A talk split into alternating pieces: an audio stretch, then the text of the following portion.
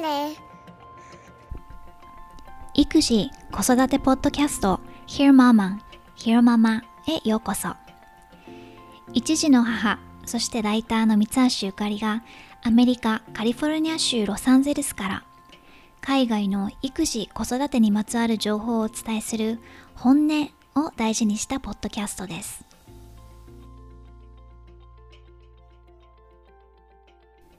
今回は育児子育てに直接は関係ないんだけれど断捨離の話をしようかなと思います。私が第2子を迎えるにあたって最近まあコツコツと断捨離をしてきたというのもあるし子供がいるとどうしても物が増えてしまって片付けに困ったり今回の私みたいに新たに赤ちゃんを迎えるにあたってその子のものを置く場所を確保するためにもえ、整理整頓しよう。なんてこともあるのかなと思って。後半では前にも紹介した The Montessori Toddler という本から子供の遊びスペースをどうモンテソーリ風つまり片付いた状態にするのかというアドバイスにも少し触れたいと思います。片付けというとこんまりメソッドが有名だけれど今回はたまたま見つけた記事が実際に断捨離する時の気持ちを整えるのに役立ってくれましたおかげさまで中途半端じゃなく、うん、まああんまり迷ったりすることなく潔く長らく連れ回ってきた洋服なんかにお別れすることができました記事というのはタイムマガジンの記事で Can a clear home bring a calm mind? 家が整っていることで心の平穏はもたらされるのかという記事です。結構古くて参照してる調査結果がどれも2013年とか2015年なのでただまあその片付けとか断捨離っていうのはね普遍的な内容だと思うのでそのまま紹介したいと思います。まずハフィントンポストが実施したアンケートに触れていてアメリカ人にとって散らかってることは心配とか不安の大きな原因の一つだと。それはなぜかというとその片付いてない状態ができていないことを常にリマインドするものだから。またプリンストン大学の研究では視界に入ってくるものが多ければ多いほど人間の脳はそれを無視して集中するために余計な努力を要することが分かっています。散らかってるのを無視しようとすることが精神的な疲れにもつながってしまいますよと。では、こういう状態からどうすれば解放されるのか。The first step, say experts, is to realize that it's not about the stuff. It's about the feelings you have around the stuff. Clutter is stress. Stress comes from anything that's emotionally unresolved in our lives, and clutter is unresolved. 専門家曰く最初のステップは物自体の問題ではなく物に紐づいて持っている感情が問題だということを認識すること。散らかりはストレスそのものだと。ストレスというのは私たちの生活の中で感情的に処理されていない全てのものから来ていて散らかりもその一つです。私たちの持ち物はどれも過去未来希望夢愛してる人失恋失敗や成功といったものを象徴するので一箇所に何百ものアイテムが置いてあるとそれだけでもういっぱいいっぱいに感じてしまうまるで大勢の人に一斉に怒鳴られてるようなものだと。物に対して感じる罪悪感には、まあ、いくつかあるけれど、例えば人にもらったものを捨てるとか寄付してしまう、まあ、手放すことに罪悪感はつきもの、うん、せっかくくれたのにとか。で、もう一つの罪悪感について、これは読み上げます。これは私自身当てはまったので耳が痛かったんだけれど、Then there is the guilt over an expensive but useless buy, like the dress that cost half a paycheck, yet hangs in your closet unworn year after year. もう一つの罪悪感が高かったけれど不要だった買い物。例えば、給料の半分をはたいて買ったドレス。毎年毎年一度も着られることなくずっとクローゼットにかかったまま。The first thing you learn in business school is to ignore sunk costs. ビジネススクールでまず習うのは sunk, sunk cost この埋没費用を無視すること。sunk はあの sink, s-i-n-k の過去形で沈むという意味の言葉で、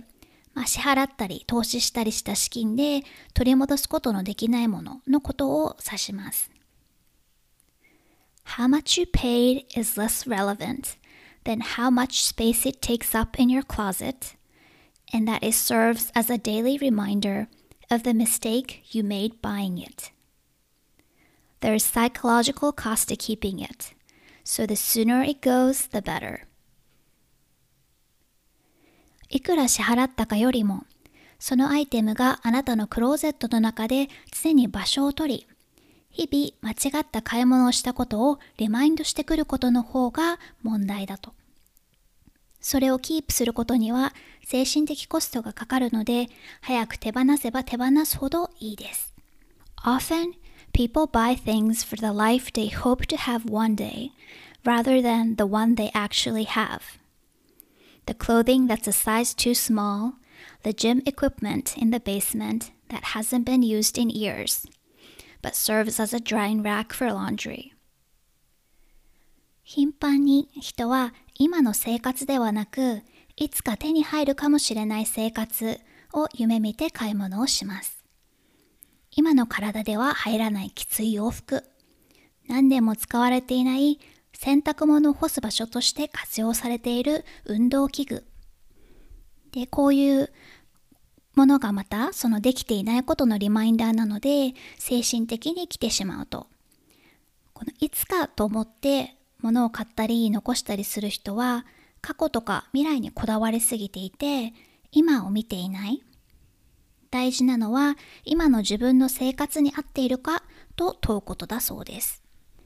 If you're a mom with three kids and never wear those expensive stilettos gathering dust in the closet, sell them on consignment and get a cute pair of sneakers for the school run. If you haven't used that bread machine since you bought it 10 years ago, give it to someone who will. It's okay that you never got around to baking bread. That's what grocery stores are for. もしあなたが3人の子供のお母さんでクローゼットの中にはホコリをかぶっているピンヒールがあるなら全足古着屋さんに売ってしまいましょう。その代わりに子供を学校に連れて行くときに履いていける可愛いスニーカーを買う。10年前に買って以来、ほとんど使っていないパンメーカーは、それを実際に使う人に譲りましょう。結局パンを作れなかったなんて考える必要はありません。そのためにスーパーがあるんです。ということで、断捨離してきれいさっぱりすることは、時間や場所を生むし、心の余裕も生まれるし、生産性も高まる。と、まあ、いいことずくめだと。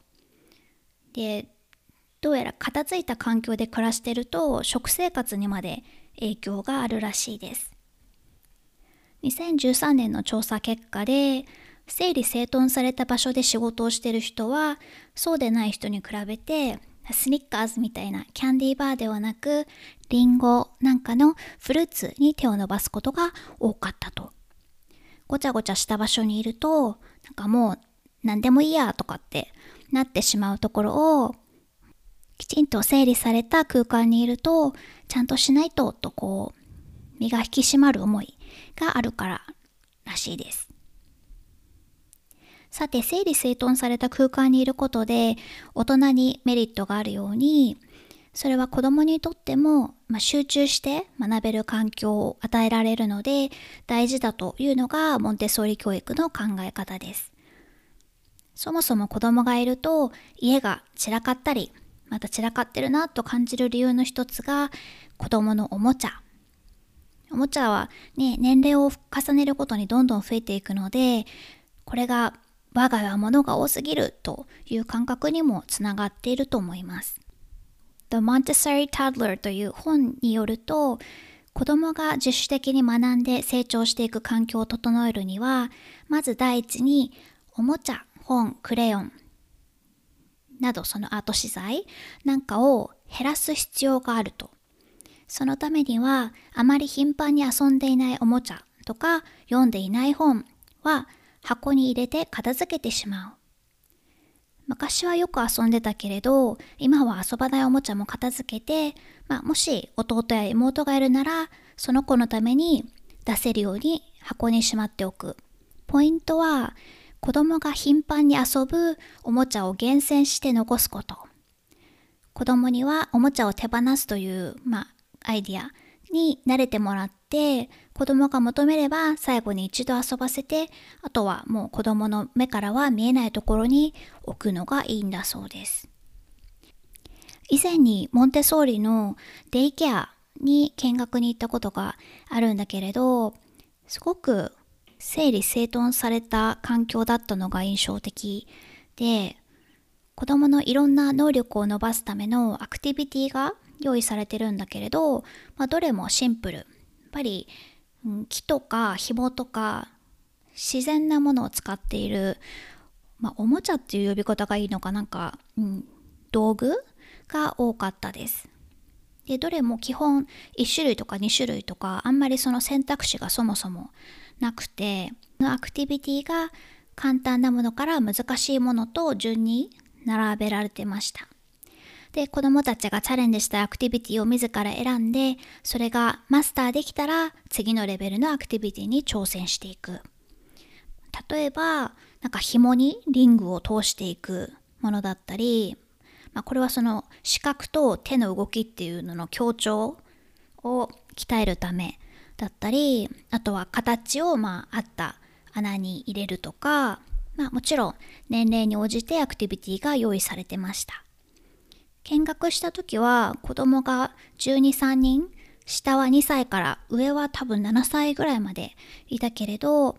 アクティビティの時間はみんなそれぞれ自分が選んだものに集中していて、すごく熱心で、うん、環境って大事なんだなと思いました。録音後期さて断捨離されずに私が日本国内での引っ越し、また日本からアメリカに持ってきたものっていうと、まあ、ジュエリーと羽毛布団 なんだけれど、その話をする前に、ロックダウン中の笑えるネタを少しだけ。ポッドキャストで、What Fresh Hell Laughing in the Face of Motherhood という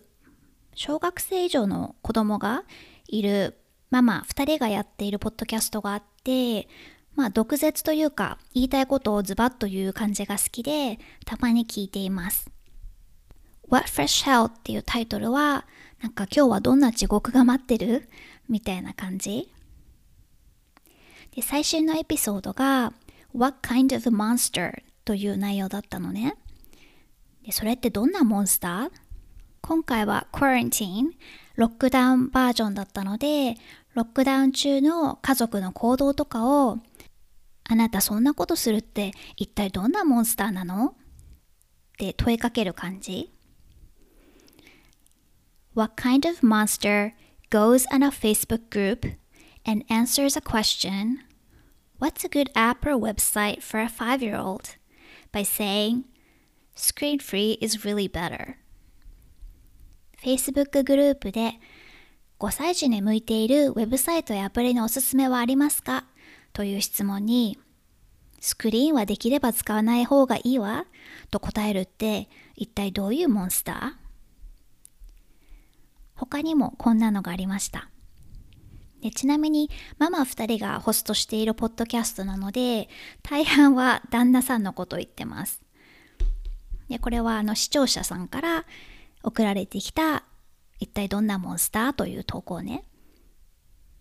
旦那は超ポジティブ野郎で、今ロックダウンに入ってるのに相変わらずルンルンしてる。何事にもいいことと悪いことがあるさとか言っちゃって。一体どんなモンスター？除菌ワイプを開けたままにしてダメにしちゃう旦那って一体どんなモンスター？皆さんもわかると思うけれど、まあ、コロナウイルスパンデミック中、除菌ワイプは売り切れ続出の商品の一つなので、ね、必死に買ってきた除菌ワイプを無駄にしちゃうってどういうこと？って切れてるママです。パンを焼くことにハマってて、イースト菌欲しさに貴重なトイレットペーパー6ロールと交換しちゃうって一体どんなモンスター？確かにこのトイレットペーパーの重要性っていうのは 男性と女性で違うから女性でないとわからないと思うんだけど日本と同様こっちもトイレットペーパーが長らく品薄で本当棚に並んでないことがずっとあったので今はパンは買えるけどトイレットペーパーは買えないんだって思うとイラッとするよね。我が家には2歳児と4歳児がいます。ある日、旦那が自分のためだけに BLT サンドイッチを作って一人で座って食べ始めました。共働きなのに一体どんなモンスター？ポテトチップを自分で買ってきておいて家族がそれを食べるバリバリという音が耐えられないって一体どんなモンスター？そりゃ毎食家で食べるから食事内容をコントロールしやすいけれど、この木に及んで炭水化物ダイエットを始める旦那って一体どんなモンスター？ね、自分で自分の食事を用意しますっていうならいいけど、これ奥さんがやらなきゃいけないとなると、ただでさえ回数が多くて 大変な食事の用意に炭水化物抜きっていう制限がかかるっていう悪夢だよね。とまあこんな感じに、うん、いろいろな内容の一体どんなモンスターが投稿されててママは、うん、これを言ってるご本人はその場ではもう本気で無理って思ってるんだと思うんだけどこうやってそういうことをユーモアを持って見たり話したりできる姿勢がないと持たないのかなとも思いました。さて、今回の断捨離のテーマについてだけれど、まあ私のように新たに子供でも生まれますみたいなタイミングでないと普段子育てをしながら生活をしていて、うん、断捨離をする時間的精神的余裕とかってないしっていう人がほとんどかもしれません、まあ、逆に私はあの都合よく大掃除っていう文化を日本に置いてきたので自らタイミングを作らないと、うん、なんか物が増えていくばかりっていうのもあったりします。私も今回そうしたんだけれど、一度にきれいにするのはまず無理なので、カテゴリーごとに少しずつやっていくのが、まあ、現実的。今週は靴とか、うん、カテゴリーごとにそれこそ、まあ週1できるならベストだけど、まあ月1でもいいから何か一つテーマを決めて対応すると、まあ少しずつ進んでいく気がします。洋服とか靴とか、うん、はね、こう、なんていうのかな。まあその時の流行りもあるし、シーズンもあるし、こう買い替えて更新されていくものが多いけれど、ずっと、うん、日本からこっちまで連れ添ってるのが羽毛布団です。確かね、大学生だったかな？それか社会人に入ってから間もなくだったのかちょっと定かではないんだけれどなんか日中テレビショッピングを見ていてで衝動的に 電話注文したのね確か。でも届いたらめっちゃあったかくてで学生の頃はね長く5年ぐらい付き合っていた彼氏がいたんだけれど別に彼と一緒にぬくぬくしたいとかそういうことじゃなくてなんであの時電話をしたのか今でも謎。まあでもそうして私の人生に訪れ以来どこに引っ越してもついてきてくれている子で三茶にしばらく住んでたんだけど、まあ、今の旦那さんが住んでた中目黒に一緒にあの住むようになってで、そのお家がすごいおしゃれだったけど、コンクリ打ちっぱなしで、もう床も冷たいし、もう風呂場なんかもっと冷たくて、せっかく体が温まっても冷えちゃうみたいな感じだったので、この羽毛布団が救ってくれました。うん。断捨離される対象には絶対 ならない子でなんと色気のない話かって思うけど人生最良の買い物かもしれません今回一番迷ったそのね手放すのかどうかを迷ったのはやっぱり人にもらった洋服とかだったかな。うん、なんかせっかくくれたのに申し訳ないなと思いながらでも手放したものも結構ありました。でそういう意味では結婚祝いにお金をあげる日本の文化はよくってこっちだとあのレジストリーっていう仕組みでデパートなんかでその姉妹夫婦が欲しいものを登録するとそのリストの中からその親戚だったりお友達があげたいものを買ってくれるっていう仕組みなのでもう絶対に物が増えちゃうんだよね。あとクリスマスなんかもまあうん。クリスマスツリーの下にプレゼントが大量に、まあ、親戚とか、ね、おじいちゃんおばあちゃんから届いたものとか親からのプレゼントとかっていうのが1人本当に4個から5個ぐらいプレゼントをもらうのが結構こっちは当たり前なのでその都度やっぱり物が増えていくしプラス誕生日があってみたいな感じで、うん。だから我が家は基本、おもちゃは新しいものは何でもない時に買い与えるってことはしてないかな。もちろんもっと、ね、大きくなって自分でこれが欲しいとか言い出したら、まあその辺のこう交渉が発生するんだと思うんだけれど。ちなみに今回断捨離したものの大半は ThreadUp という中古アパレルの EC サイトに送りました。買取と寄付の両方があって、半分は買取で残りは寄付にしたんだけれど、それぞれネットで売りたいっていう風に登録すると、変装用の大きなバッグを送ってくれるので、それに物を詰めて、FedEx とか郵便局に出すだけ。プリペイドなので支払いもないしめちゃくちゃ簡単でしたいつもだったら近所にグッドウィルっていう寄付センターっていうのかな Thread Shop っていう風にこちらでは言うんだけれどまあ中古品のかなりリーズナブルめちゃくちゃリーズナブルな店があってそこに寄付してしまうんだけれど今はあのコロナウイルスの影響で店舗がやっていないのででいろいろ探したらここの ThreadUp はまだやってるっていうことだったのでオンラインで頼みました。さっき話したその私がこれは痛いなって思った罪悪感高い買い物をしてそれを活用できないでいる別に私の場合高いっていうよりは単純にこういうことがあった時に着られそうだなとかっていう風に考えて買ったもので結局この2年間一度も着てないじゃんみたいな洋服とかがあったりしてこれも全部ドレッドアップに送って、うん、新しい持ち主の人が私が着られなかった分も活用してくれると嬉しいなと思って。ということでもし、うん、何かのタイミングでちょっと断捨離でもしてみようかなと思ったら今回の内容を参考にしてもらえると嬉しいです。今回も Hear Mama を聞いてくださってどうもありがとうございました。ではまた次回お話ししましょう。